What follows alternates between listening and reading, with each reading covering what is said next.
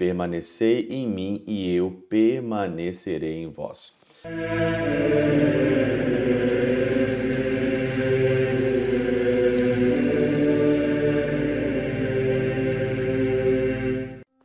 Em nome do Pai, do Filho e do Espírito Santo. Amém. Olá, meus queridos amigos, meus queridos irmãos, nos encontramos mais uma vez aqui no nosso Teoses, Viva de Coriés, do Percor Maria, esse dia 10 aqui de maio de 2023. Nós estamos então na nossa quinta semana da nossa, da nossa Páscoa, nossa caminhada para Pentecostes, nesse mês tão bonito que é o mês aí mariano. Muito bem, hoje nós vamos começar um capítulo é, muito bonito, um capítulo muito interessante, um capítulo que dá para meditar muito na nossa vida espiritual, que é o capítulo 15 de João. E hoje, então, nessa quarta-feira, são oito versículos, do versículo 1 ao versículo 8. E a centralidade, né? Nós estamos aqui no contexto depois do lava-pés, né? O Senhor, no seu discurso ali de despedida, todos nós sabemos disso tudo, ele está a caminho do Getsemane, ele fica dando então ali as suas últimas recomendações. E uma das da centralidade desse capítulo é o verbo permanecer. Ele fala inúmeras vezes: permanecer em mim, né? Eu sou a videira, meu pai é o agricultor. Permanecer nesta videira. Nós somos os ramos e nós estamos enxertados pelo nosso batismo pela nossa crisma nessa videira. Aqui hoje no Evangelho ele fala, né, que todo ramo, né, nós somos os ramos, todo ramo que em mim não dá fruto, ele corta. E todo ramo que dá fruto, ele o limpa para que dê mais fruto ainda. Vós já estáis limpos por causa da palavra que eu vos falei. Versículo 4 Permanecei em mim e eu permanecerei em vós. Permanecer em mim é a centralidade. Mas hoje eu gostaria de falar um pouquinho sobre esse limpar. E limpar de quê? Limpar do pecado. Limpar da vida, da vida suja, da vida que não é Deus, da vida que não é compatível com uma vida de Deus. E o que mais eu escuto, né, ultimamente, né, das pessoas que têm medo de confissão, tem medo de confessar os seus pecados, né? Tem medo de se humilhar, né? De passar verniz na cara e ir lá mais uma vez com o padre limpar o coração. As pessoas falam que elas não têm pecado, né? É uma das coisas que a gente mais escuta hoje. Ah, eu não tenho pecado. Eu não tenho pecado, eu sou santo já, eu sou santa já. Fala isso talvez num tom de brincadeira, mas no fundo, no fundo, todos nós sabemos que isso é verdade. Santo Agostinho, na Catena Áurea, aqui, ele diz o seguinte: Quem nesta vida está tão puro que não precise ser sempre mais purificado? Quem nessa vida aqui é igual a Jesus Cristo ou é igual a Nossa Senhora? Quem nessa vida aqui é imaculado, que não tem nada, nenhum pecado. A pessoa é incólume, a pessoa ali é uma santa, pode colocá-la no altar ali, no pedestal.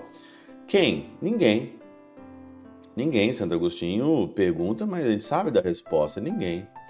Neste mundo, se dissermos que não temos pecado, nos desencaminhamos a nós mesmos por conta própria. Diz aqui Santo Agostinho. Se você fala que você não tem pecado, você se desencaminha por conta própria. E é verdade.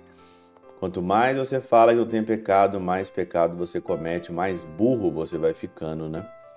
E as pessoas hoje, elas perdem a salvação, elas perdem a capacidade de purificar e de produzir mais frutos ainda por bobagem. Assim, o Senhor purifica os puros, isto é, os frutíferos, para que sejam tanto mais frutíferos quanto mais puros. Quanto mais você reconhece que você é pecador, quanto mais você humilha, mais frutos você produz. E aí está o segredo da coisa. Aqui está o segredo, né? Eu lembro que é, São João Paulo II se confessava toda semana. E eu pergunto para vocês aqui, que pecados tinha João Paulo II para ele confessar toda semana? Que pecados são esses, meu Deus? Que pecados são esses desse santo, do Papa? que, que ele fazia, meu Deus de errado? Mexia na internet, no computador? O que, que era? Quais eram os pecados, meu Deus do céu, que ele, ele tinha ali, né? Cristo é a vide na medida em que diz o Pai é maior do que eu, né? Já quando diz eu e o Pai somos um, ele é o vinhateiro, mas não desses que cumprem o seu mister trabalhando para fora, mas do tipo que produz crescimento interior. A confissão, ela produz em nós é, aqui um crescimento interior. Esse crescimento interior que a confissão produz em nós vai gerando frutos e frutos cada vez mais. Por isso, sempre se mostra como purificador das varas, trabalho do agricultor e não da vide. Mas por que nos diz: estáis puros em virtude do batismo, como se fosses lavados? Porque mesmo na água, o que purifica é a palavra. Suprime a palavra e o que fica sendo a água, senão apenas água. Se você suprime a, a palavra e só fica com a água do batismo, o que é a palavra? A palavra, vamos dizer que é a confissão. A palavra é aqui a vida interior com o Senhor. Se você tira ali a palavra e você só fica com a água do batismo, se você não cumpre os seus compromissos batismais que você ali é, fez quando você era criança, confirmou quando você era adulto na crisma, o que, que fica isso? Fica nada. E muita gente fica desse, desse jeito, né? Suprime a palavra, o que fica sendo água senão apenas água? Acrescenta-se a palavra ao elemento e a forma ao sacramento. Lindo demais. De onde vem essa virtude tamanha da água ao de tocar o corpo e lavar o coração, senão da palavra ao operar tudo isso, e não por ser proferida simplesmente, mas por ser crida. Pois na palavra mesmo devemos distinguir o som passageiro da virtude permanente. Essa palavra de fé é tão poderosa na igreja. Olha só. De Deus que ela, por meio de alguém que crê, que oferece, que abençoa, que molha, purifica um bebê ainda incapaz de crer.